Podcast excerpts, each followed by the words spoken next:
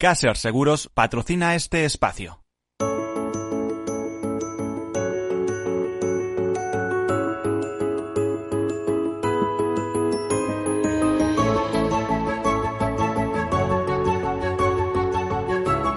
Tercer sector, un espacio para la economía social, un programa dirigido por Miguel Benito.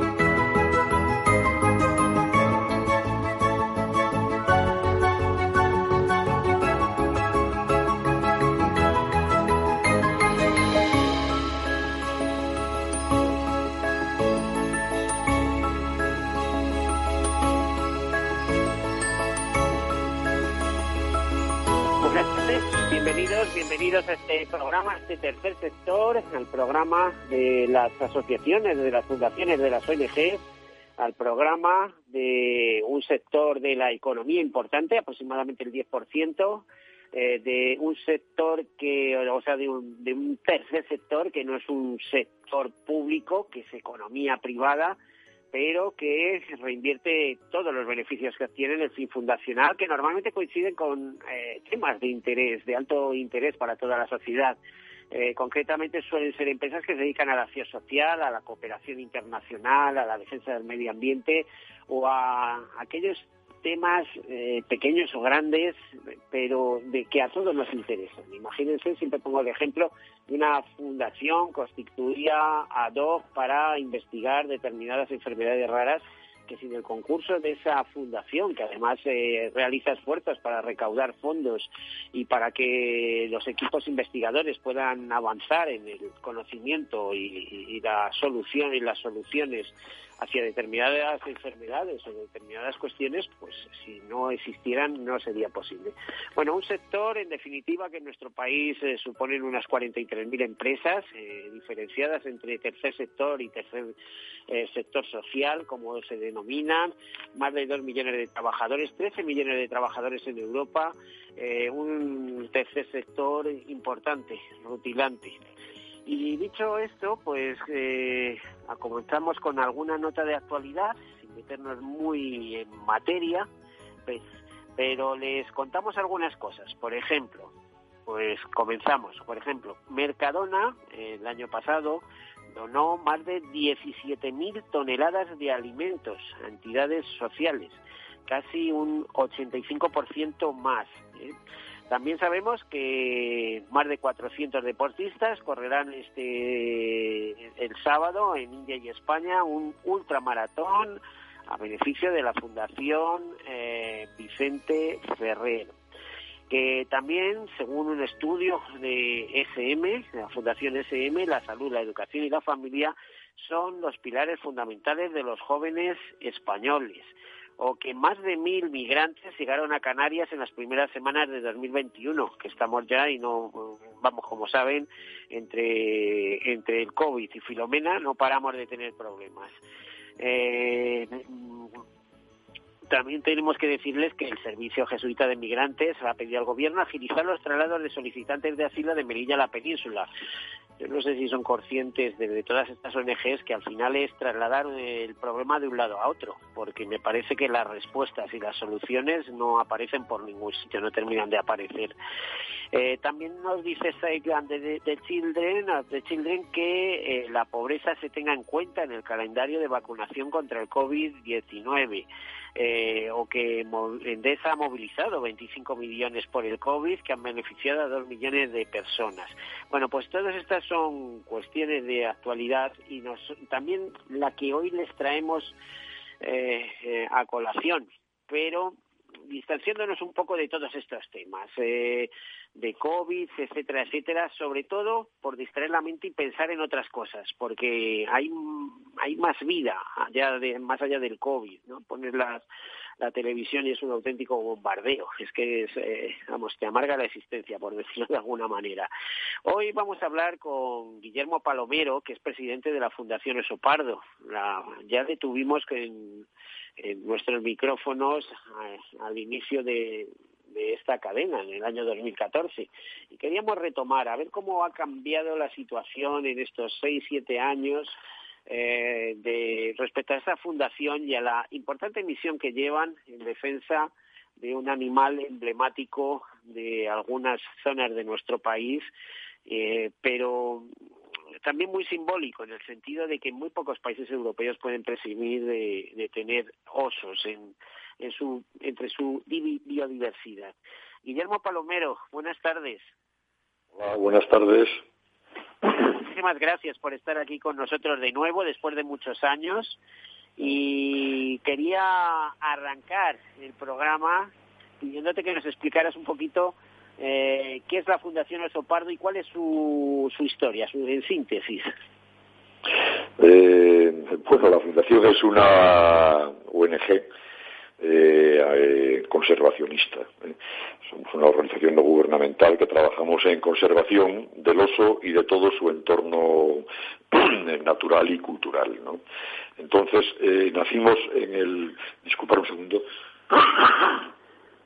nacimos en el en 1992 y desde entonces, bueno, pues llevamos eh, peleando para que no se extingan eh, nuestros osos eh, y para que su hábitat esté bien conservado, tanto en la cordillera cantábrica como en los Pirineos.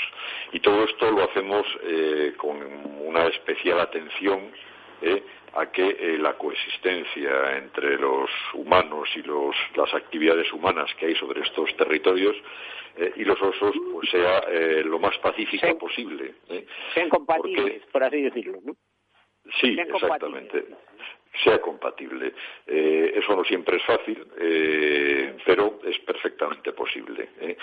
bueno, pues hay que hablar mucho con el territorio, hay que hablar mucho con los apicultores, que a los osos les encanta la miel, hay que hablar con los ganaderos, eh, sobre todo con los pirenaicos. Eh, eh, llevamos trabajando años con los cazadores para hacer compatible la práctica de la caza y mucha pasión en estos territorios roseros, cantábricos y pirenaicos por la caza, especialmente de, del jabalí en batida.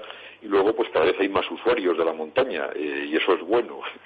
Cada vez vivimos más en los medios, en las franjas costeras y las grandes, en las ciudades, en las villas y necesitamos respirar y más en los tiempos que corren y eh, nos vamos a las montañas. ¿no? Bueno, pues hay que hablar mucho también y dar mucha información de qué hacer cuando estás en una zona osera, qué hacer cuando esto es muy raro que ocurra, pero qué hacer cuando te encuentras con un oso y sobre todo qué hacer para no encontrarte con un oso. Entonces, bueno, eh, tenemos que buscar las mejores maneras de hacer compatible una población de osos viable eh, eh, con eh, las actividades humanas. Esa es una de nuestras ahora mismo líneas de actuación más prioritarias. Bueno, creo que os habéis ganado una posición de respeto a, la función social que desarrolláis que al principio no era bien entendida, pero ahora la gente creo que lo tiene bien claro, ha visto que también, pues, eh, igual que conlleva perjuicios la existencia de, osos en determinadas zonas, conlleva beneficios. Por ejemplo, un turismo que busca específicamente estar en ver osos, ¿no? O sea, es decir, es, un privilegio que en, algunas zonas de Europa todavía se puedan ver osos, ¿no? Pues eh, sí, y en este caso además sin necesidad de atraerles con alimento, con, carro, con, con comida. Eh, como ocurre en otros países europeos. Eh, bueno, tenemos un país. Mi experiencia en Canadá fue esa, precisamente. Tuve una experiencia en Canadá donde nos instalaron en una cabaña frente a, un, a unos comederos de osos, eh, eran osos negros en aquel caso, y allí toda la tarde esperando a que aparecieran los osos. Aquí la fortuna es que podemos observarles, mm, nuestro paisaje lo permite, a distancia, con los telescopios, con los buenos guías que nos cuentan eh, cómo viven los osos y nos contextualizan. Estás en un espacio de la Red Natura 2000, aquí la ganadería, la miel, la tal, no sé qué. Eh, y eh, podemos verles sin interferir en su comportamiento, podemos verles cómo se alimentan tranquilamente a distancia y esto es valoradísimo eh, por el turismo, por el, ecoturismo, por el turismo de observación de fauna, ¿no? que atrae a muchos observadores anglosajones y también de, otros países y nacionales. ¿no? entonces, y esto deja un dinero que no es nada desdeñable y los empleos asociados eh, en la hostelería eh, del occidente cantábrico por ahora, ¿vale? Entonces, eh, bueno, esto evidentemente ayuda mucho a, conciliar la presencia de los osos bueno pues con, las regulaciones que tiene asociadas ¿no? porque los habitantes de estas zonas occidentales evalúan que eh, bueno, que tienen que tolerar algunas cosas, pero que están ampliamente compensadas por otras, que es por la, eh, es un activo económico ya el oso, eh, aparte de un orgullo que representa una naturaleza bien conservada. ¿Cuántos osos pardos tenemos en España entre la población? Porque creo que en, la cordillera cantábrica hay una población oriental y otra occidental y luego también tenemos una pequeñita en Pirineos que está repartida entre España y Francia. Eh, ¿Qué número de osos pardos tenemos en el país? Bueno, una buena noticia en términos de conservación es que las dos subpoblaciones cantábricas ya están en contacto, ya hay un intercambio genético y de ejemplares y de genes, ¿no? Entonces eso, eso favorece mucho la recuperación y la conservación. Ahora en la cordillera cantábrica tendremos eh, por encima de 350 osos ¿eh? y eh, con un ritmo de, de, crecimiento. Ya hay también fenómenos de expansión territorial. Ya empezamos a ver osos en el límite entre León y Zamora. Ya se detectó la primera huella en Portugal, que digamos que les dejó a los portugueses bastante impresionados, ¿no? Entonces ya eh, tenemos se nota el, crecimiento, pero no hay que olvidar que sigue siendo una especie que ya no está en peligro crítico de extinción, pero que sigue en la categoría de en peligro de extinción porque todavía los números y, algunos eh, aspectos genéticos pues no, no, no, no, son los adecuados. ¿no?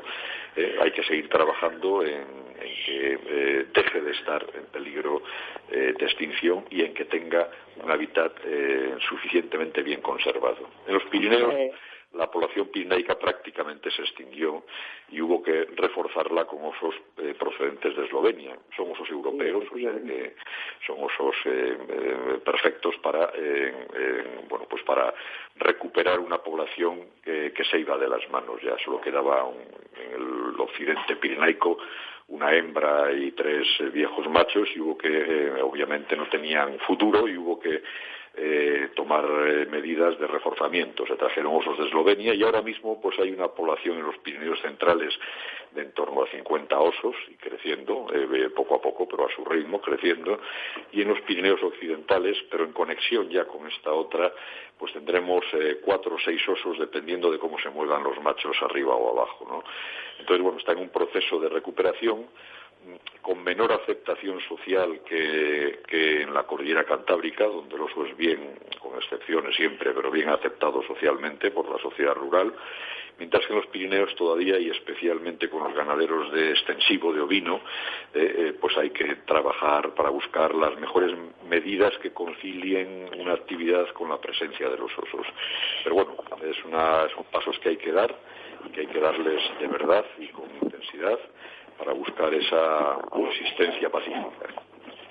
Pues no parece, parece que los Pirineos al ser montes más abiertos es como más complicado. Además, en, Francia todavía se autoriza, o hasta hace poco se autorizaba, si no cazarlos, por lo menos eh, sabemos que las últimas muertes de osos, eh, famosa osa y demás, se produjeron en Francia, aunque por, vamos, si mal no recuerdo, se, apeló a que, a que se estaban defendiendo esos cazadores. no sé, no sé cómo está la situación ahora mismo, ni si hay grandes diferencias entre Francia y España en el tratamiento de, de esos eh, de esos osos que en su momento han sido importados de Eslovenia. A ver, los osos no conocen de fronteras administrativas y lo mismo ocurre y hay que aplicarlo a la cordillera cantábrica, donde las comunidades autónomas, eh, tanto en un sitio como en otro, tienen eh, todas las competencias de gestión del oso y de, y de, y de, y de su hábitat. incluso si en los todavía es más este, hay que estar más atentos a estos detalles que necesitan mucha coordinación, porque, por ejemplo, hasta el propio Valle de Arán tiene sus competencias eh, para gestionar eh, al oso pardo. ¿no? hace falta mucha coordinación, y lo mismo ocurre en Pirineos con la parte francesa, con Francia y con Andorra. Esa coordinación más o menos existe, por lo menos en lo que es el seguimiento de las poblaciones, pero hay que mejorarla mucho, porque ni los osos cantábricos ni los osos pirenaicos conocen fronteras administrativas y los osos hoy están en un valle francés y mañana están en un valle de, del, eh, en el valle de Arán o, asomándose si estamos hablando del otro núcleo eh, eh, al roncal navarro o a la jacetania de, Huesca entonces los osos se mueven y por lo tanto tiene que haber políticas lo más coordinadas posibles de gestión de la especie y de gestión de, su hábitat. Eso más o menos está ocurriendo, pero es bastante eh, mejorable. No queda otra que coordinarse bien, eh, porque evidentemente eh, el comportamiento y la ecología de los ejemplares es la misma a un lado que al otro. además, siempre es conveniente que cuando existen conflictos o o cuando hay que trabajar con algún ejemplar eh, que, es algo conflictivo, esta coordinación tiene que ser todavía eh, mucho más eh, estrecha. Y en esto se está trabajando y esto es muy necesario para poder convivir con esta especie en estos territorios pirenaicos y cantábricos. Bueno, muy, muy interesante. imagino que, que para Asturias, esto que entra dentro del lema de paraíso natural, el, el, oso pardo mm, es todo un símbolo, pero aparte de eso, imagino que también eh, valoran eh, como Principado, como comunidad autónoma, eh, la labor que realizáis en la Fundación, ¿no? Sí, tenemos, trabajamos habitualmente en el marco de, de, convenios con las comunidades autónomas, lo que no quiere decir que podamos discrepar con ellas o incluso resolver algunos asuntos en los tribunales ¿no? de conservación, sobre todo vinculados eh, al hábitat.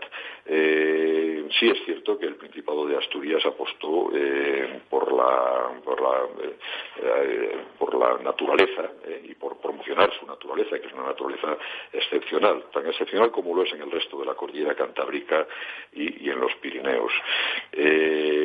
Y bueno, ahí está esa gestión con ese primer parque natural de Somiedo, que es para nosotros el emblema y el ejemplo de cómo gestionar un territorio eh, osero con eh, el acuerdo y el consenso de sus habitantes. Y precisamente eh, este, estos escenarios, este parque natural es modélico también en cómo una especie como el oso pardo, que todavía no es bien aceptada en otros territorios, eh, está bien aceptada aquí, coexiste con una ganadería de vacuno de alta calidad en extensivo y deja unos dineros nada desdeñables eh, en la hostelería local.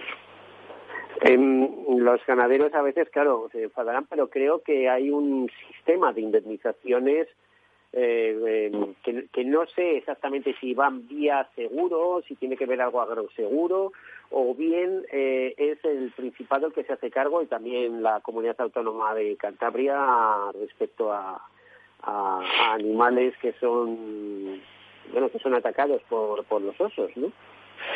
Existen esas eh, vías, eh, pero hay una obligación de pagar los daños que es asumida por las administraciones y en todas las comunidades autónomas pitnaicas y cantábricas se pagan los daños con mayor o menor rapidez, con mejores o con peores baremos, ¿eh? Eh, pero se pagan los daños. a ver, con estos animales no debe, no debe caer ni un solo euro a espaldas de los ganaderos o de los apicultores. Cualquier daño eh, que inflijan, incluso con los costes indirectos, pues, por lucro cesante o por otras pérdidas asociados, debe ser pagado debe ser pagado eh, por una administración. Si la sociedad queremos tener grandes carnívoros, eh, tenemos que asumir el coste, que tampoco es mucho, eh, es un coste pequeño, pero que no debe recaer de ninguna manera en las espaldas de los habitantes locales, de los ganaderos, los apicultores o de quien sea. Igualmente las medidas de prevención, porque tan importante con los osos y con otros carnívoros es indemnizar adecuadamente, con rapidez y con buenos baremos, eh, cómo prevenir los daños eh, para que haya más paz social. Eh, y ambas, las medidas de prevención como las de indemnización, deben ser asumidas siempre, siempre por las administraciones. Y ni un euro, insisto, ni un euro debe caer encima de las espaldas de un ganadero o de un apicultor. Bueno, apenas nos queda un minuto para y luego volveremos con, con el tema. Pero ¿qué tal el tiempo? ¿Cómo, ¿Cómo habéis pasado estos últimos días? Me contaba tu compañero Marcos desde un refugio hace, pero hace unos días que esperabais una buena en Somiedo, ¿no? Bueno, eh, ha nevado. Eh, la nevada ha sido más dura en, otros escenarios que, que, en las montañas. En las montañas todo el mundo está acostumbrado a las grandes nevadas, que antes eran más habituales, más eh, frecuentes que, que ahora. Eh, ahora estamos en estos eh, tiempos en los que un invierno como el año pasado es el más cálido de los registros y otro de repente pues te caen nevadas como, como esta. Eh, y eh, bueno, las zonas altas y en concreto nuestros osos están perfectamente adaptados a, estas eh, grandes nevadas, ¿no? Se meten en sus oseras, en sus cuevas y pasan perfectamente estos tiempos malos en los que, más que por el frío, por la escasez de alimentos, bueno, pues tienen que, parar su actividad. Guillermo, es posible que algunos osos hayan entrado a hibernar Vale, vale, vale, vale, vale, Guillermo. Lo dejamos aquí. Continuamos después de publicidad. Hasta ahora. Soy José Luis, director de Seguros García Ochoa, y quiero darte mi teléfono personal para asesorarte, hacerte un estudio de todos tus seguros y ayudarte a ahorrar. Toma nota, 679 48 20 40. Repito, 679 48 20 40. Mi compromiso, estar más cerca de ti. José Luis García Ochoa, Premio Empresario del Año Fedeto 2019. Seguros García Ochoa, comprometidos con las personas. Cariño, ¿cenamos susimor? ¿Susimor? ¿Como más sushi? Pero en inglés. Susimor, vale, pues un susimor, pero a domicilio. ¿A domicilio? Venga, que llevas un año encerrado en casa. Además tienen más de 20 establecimientos. Seguro que hay alguno cerca. Bueno, venga, me pongo la mascarilla y vamos a Susimor. Pero la próxima vez lo pedimos. Lo pedimos, lo pedimos. www.susimor.com Tu radio en Madrid 105.7, Capital Radio. Memorízalo en tu coche. Disfruta de la mejor cocina gallega en Montes de Galicia. Todo un clásico moderno en el barrio de Salamanca. Disfruta de la variada dieta atlántica, de las mejores carnes y pescados tratados con respeto y transparencia y regados con una de las mejores bodegas de la zona. En grupo, en familia o en pareja, Montes de Galicia te ofrece el espacio perfecto en cada ocasión. Los robots escuchamos Capital Radio. Es la radio más innovadora.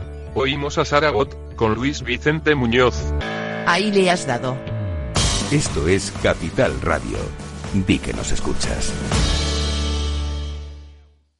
En el restaurante Gaztelubides somos rigurosos con la selección del producto para crear recetas imaginativas que acompañamos de una bodega generosa y brillante y de nuestra magnífica terraza durante todo el año.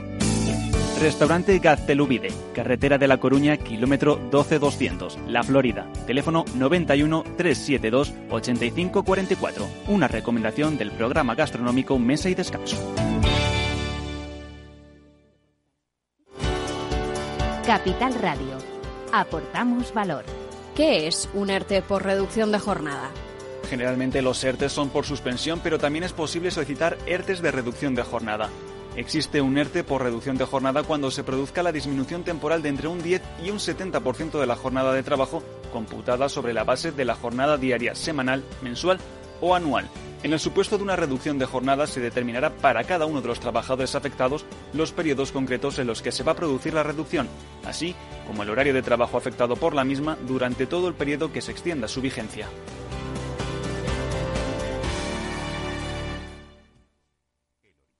Capital Radio. Siente la economía.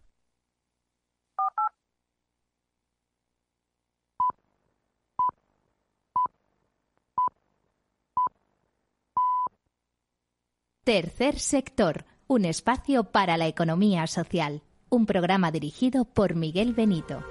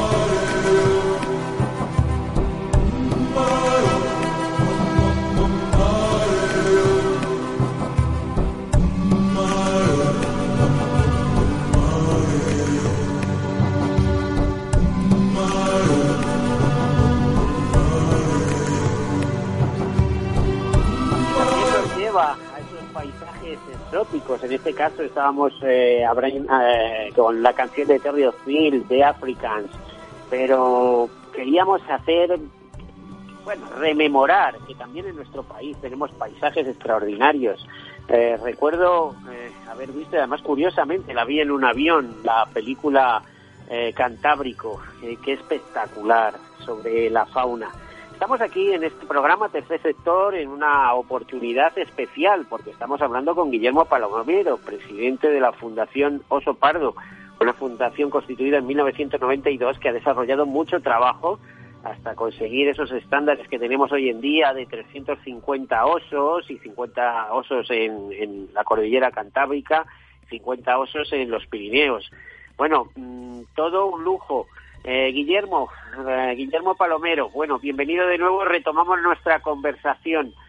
¿Qué, población tenéis estimada que puede soportar la cordillera contábrica? Porque llegará un momento que, bueno, hasta aquí hemos llegado. Eh, bueno, la verdad es que no tenemos una estimación en, este sentido porque podría hacerse, podría intentar conocerse qué capacidad de carga tiene realmente eh, la cordillera, bueno, y todos eh, todas las, las, zonas de expansión a la que empiezan a llegar ya osos entre León, Zamora, Orense, Lugo. Eh, no, Antes nos hablabas de Portugal. ¿En Portugal serían bienvenidos o no? bueno, ya pisó Portugal un oso y llamó mucho la atención. No sé si eso era... Pero una cosa es que llame la atención y otra que se les cuele una docena y empiecen a eh, a aliarse con la cabaña ganadera, ¿no?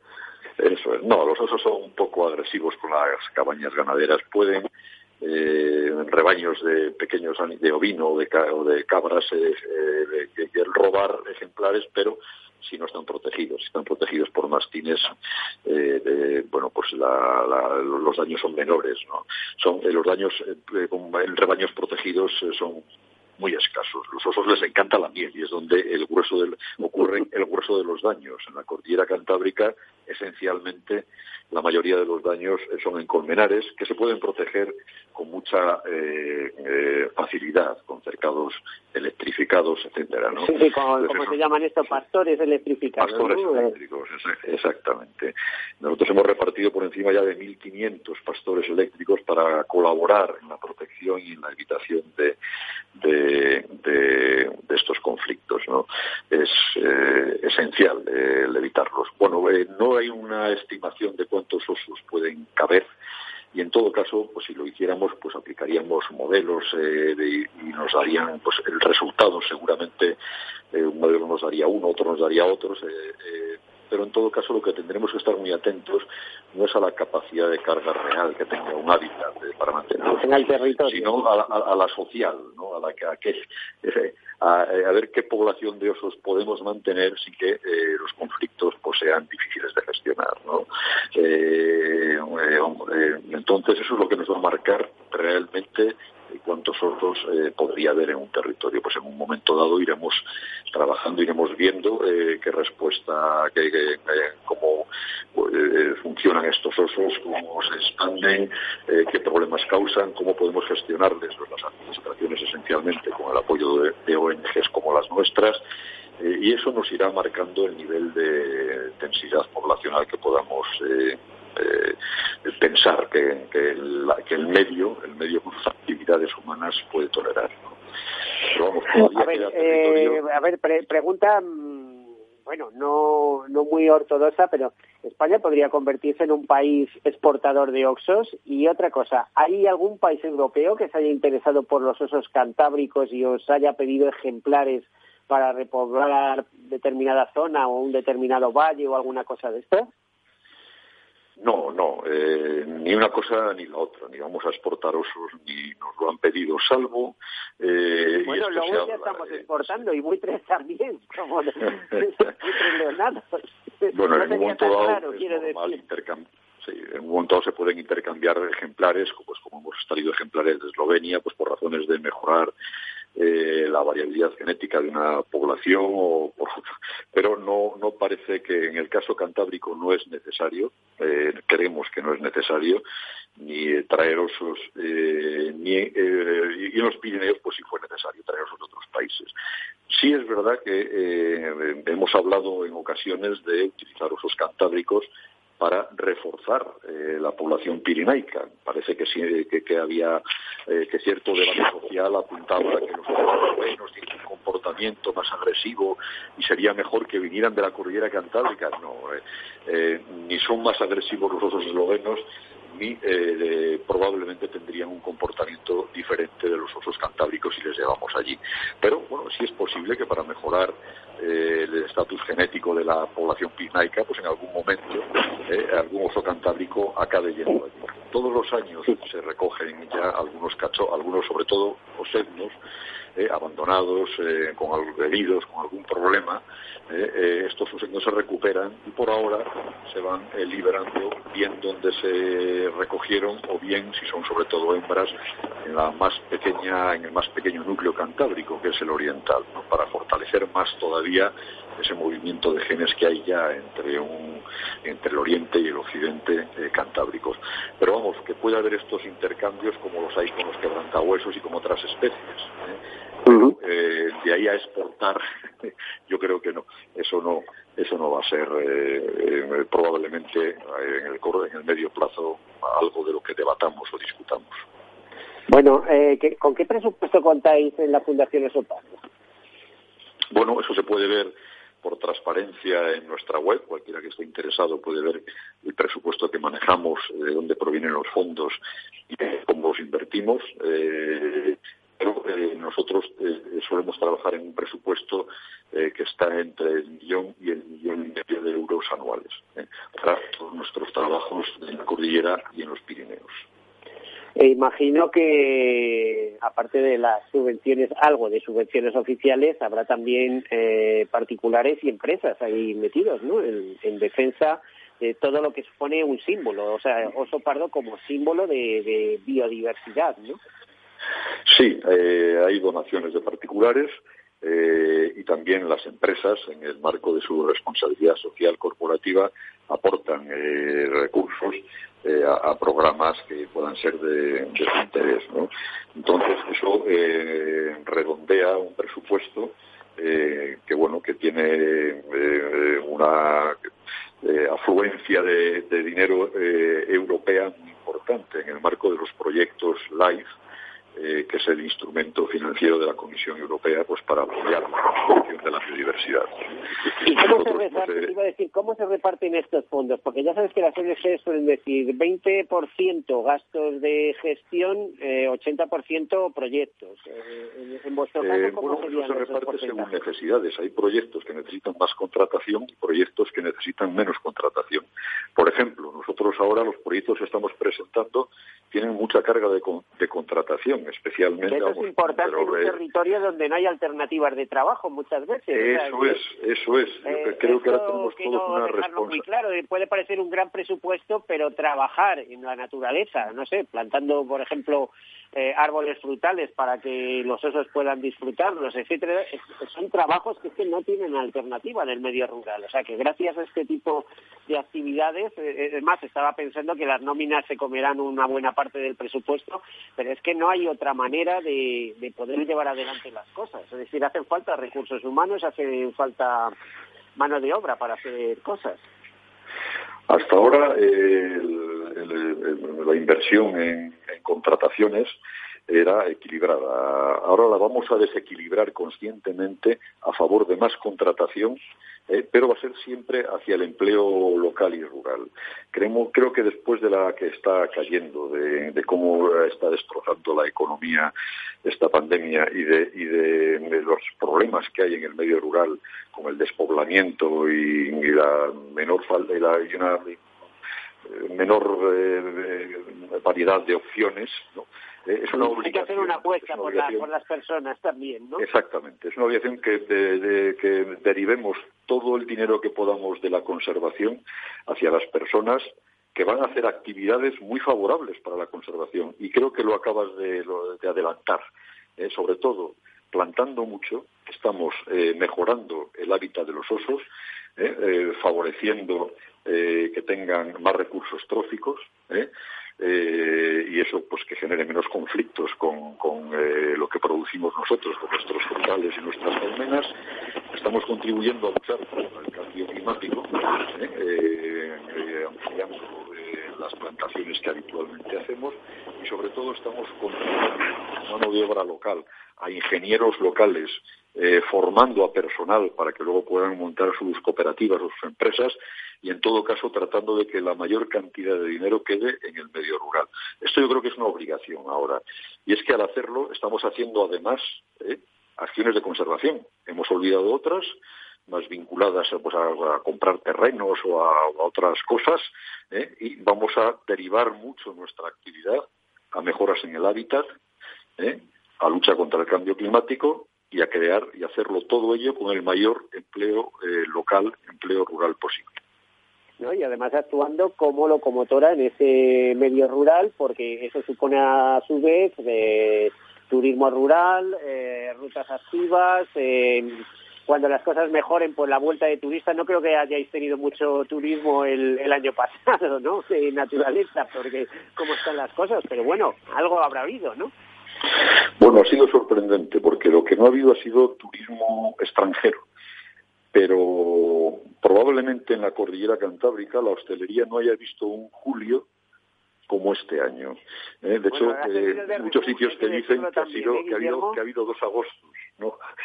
porque en julio ha habido una presencia de personas, sobre todo eh, de perfil turista nacional, visitante nacional, en toda la cordillera. ¿eh? Yo he visto en la montaña palentina, en Líbana, en Cantabria, en Somiedo y en el Narcea asturianos, ha sido eh, un julio no, no, conocido, porque había una enorme necesidad de salir al campo, de respirar, de, hacer ejercicio, de, pisar eh, al aire libre el territorio, ¿no? Y ha habido una afluencia tremenda.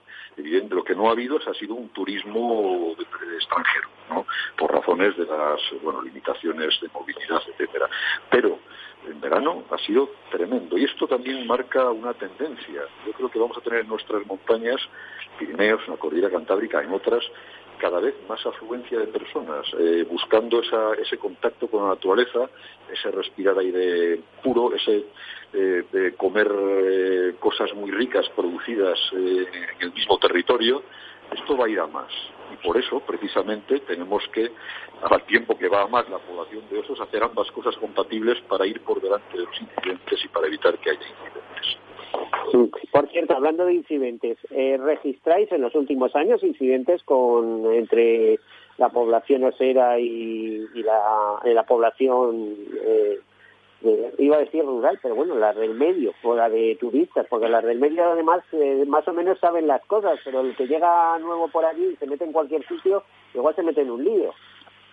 Bueno, por eso estamos eh, divulgando muchísimo, eh, apoyándonos en las federaciones de caza, en las federaciones de deportes de montaña, en la prensa local, en las revistas locales.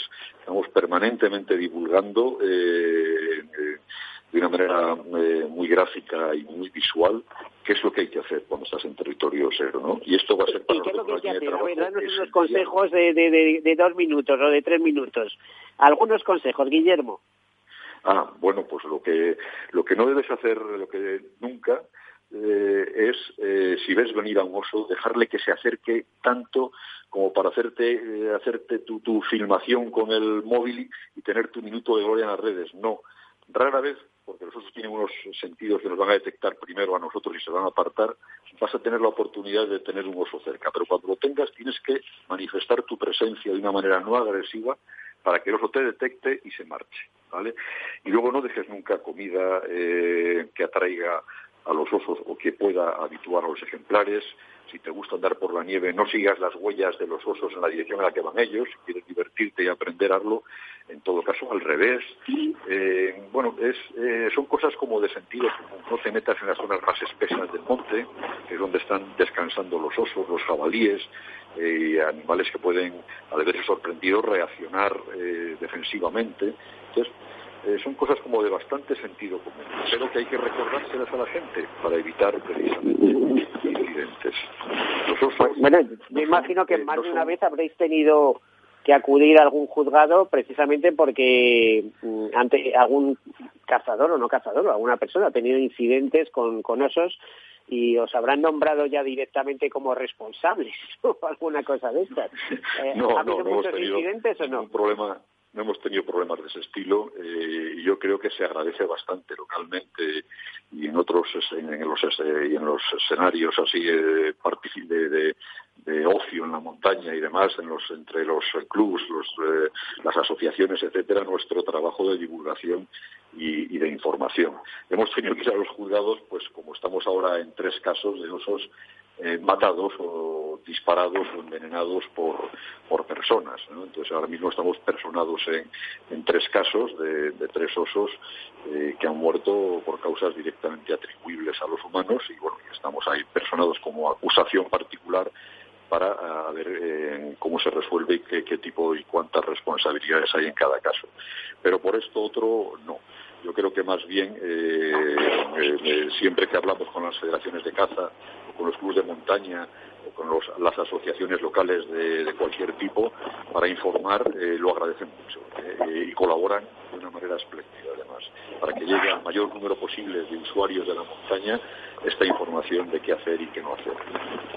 Bueno, yo creo que es importante que quede el mensaje este, de, bueno, fíjate, con lo que tenemos de COVID, con lo que tenemos eh, de defensa de la biodiversidad en nuestro país, etcétera, etcétera, mira que hablar de osos. Pues eh, oso es, al fin y al cabo, un valor para un determinado territorio ¿eh? del que podemos presumir en el resto del país, eh, afortunadamente, y que, bueno, como estaba contando Guillermo Palomero, presidente de Fundación Oso Pardo, llega el verano y todos subimos a las montañas cantábricas y a las playas, no solamente porque nos atrae eh, el fresquito del norte, sino también la riqueza y biodiversidad que, que allí han sabido mantener, porque sería muy muy fácil transformar eh, el territorio con, con, máquinas y proyectos, etcétera, pero eh, hay que defender, bueno, no sé cómo te diría, el, el, estar primigenio, ¿no? El, el, los orígenes,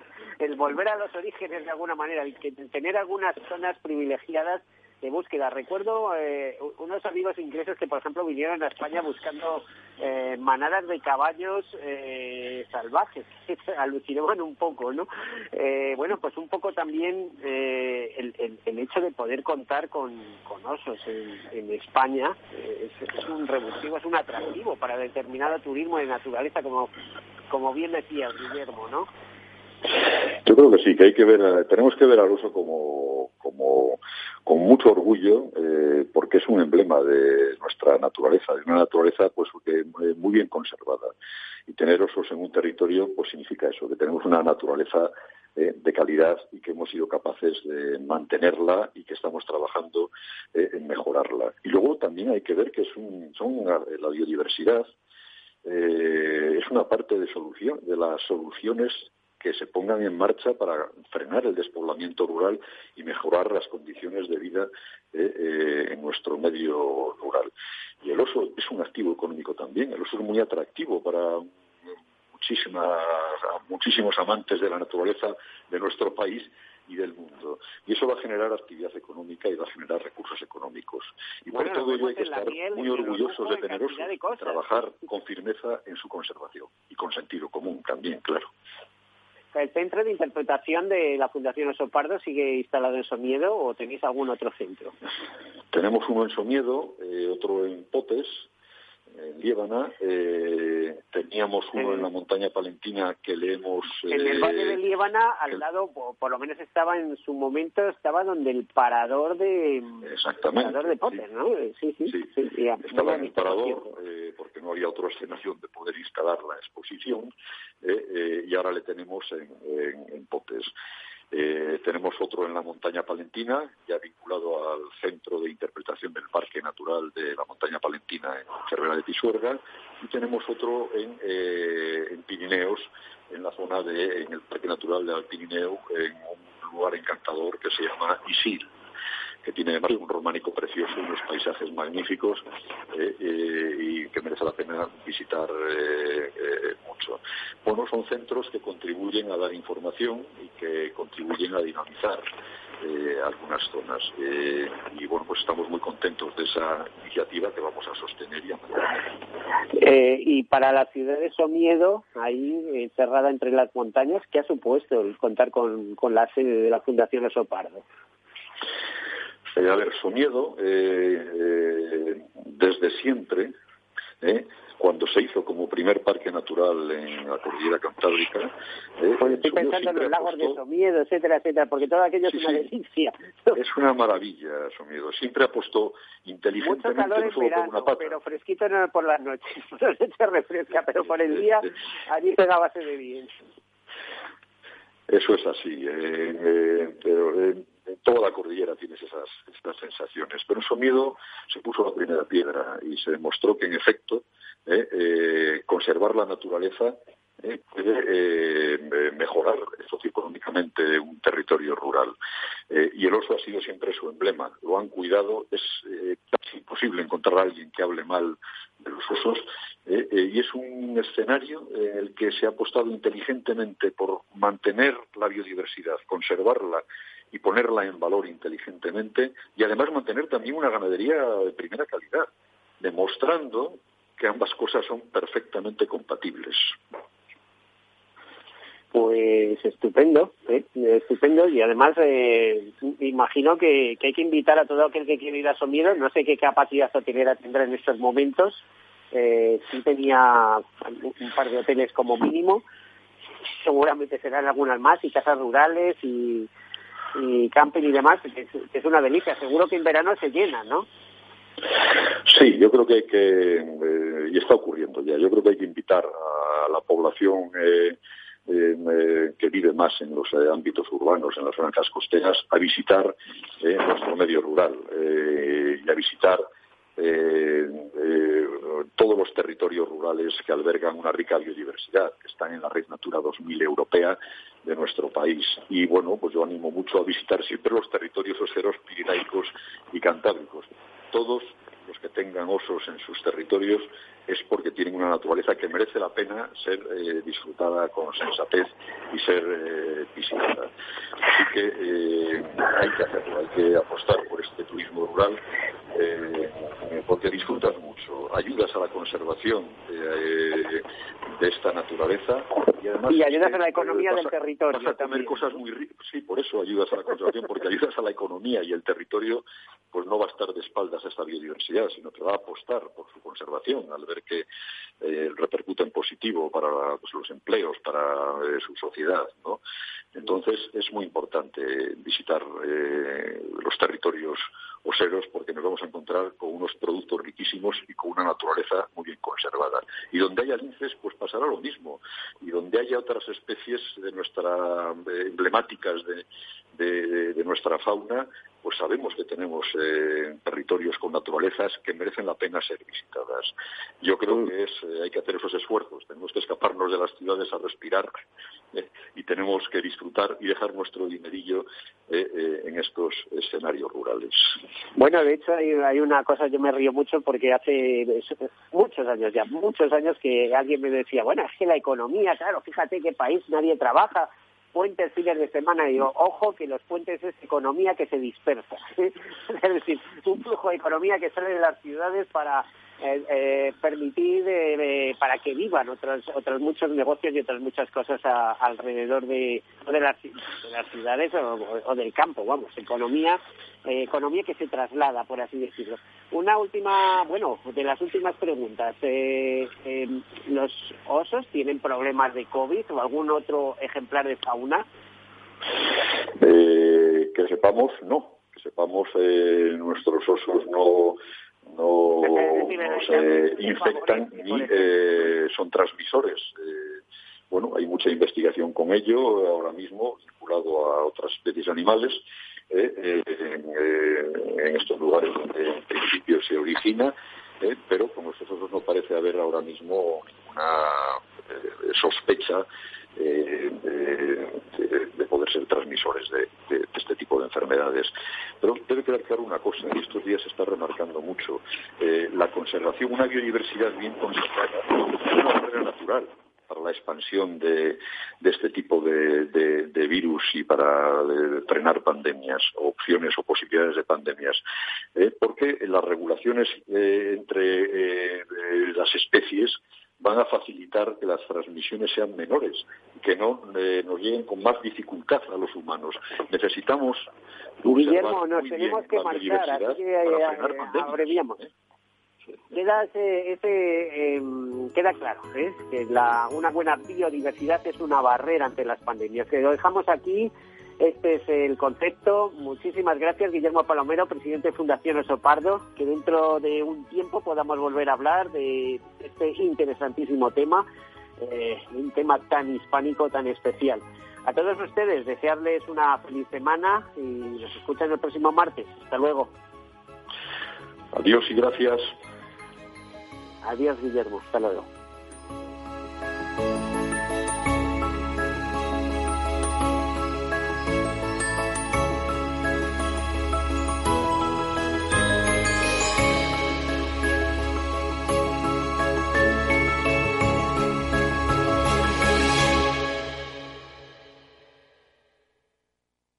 Seguros ha patrocinado este espacio.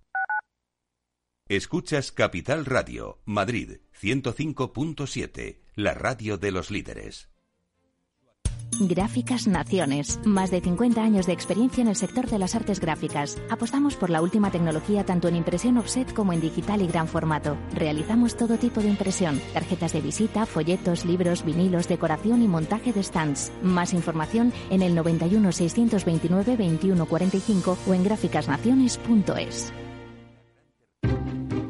Inversión Inmobiliaria acompaña al mercado inmobiliario en este nuevo ciclo. Todos los jueves de 10.30 a 13 horas, el inversor encontrará las claves para realizar su mejor inversión. La mañana de los jueves en Capital Radio tomamos el pulso al sector inmobiliario. Noticias, análisis de mercado y debates donde los protagonistas del sector podrán contar en primera persona los retos a los que se enfrenta el ladrillo. Inversión Inmobiliaria pone la voz al sector inmobiliario. Aquí, en Capital Radio. Mus. Mus. Mus. Sinesio. Te toca, Sinesio. ¿Qué pasa? Oye, Sinesio, ¿no? ¿Qué, ¿Qué te pasa a ti? Que te veo muy onnubilado, que no te veía yo así de ausente desde que te prometiste con la maruja. Si es que tengo un aparato que me resuelve todas las dudas, estoy a la última en los mercados. Anda, mira, ya está Sinesio con sus inventos. Sinesio el ingeniero. Atiende, Paco, mira lo que he descubierto. Alexa, ponme Capital Radio, maja. Te damos la bienvenida a Capital Radio. Puedes escuchar la señal en directo o nuestros mejores audios en formato podcast. Directo o podcast. ¿Qué quieres escuchar? Ponme los podcasts, Alexa. Has elegido podcast. Vas a escuchar las noticias de Capital Radio. Con esto, Paco, vamos a echar el órdago a los mercados. Natural. Capital Radio.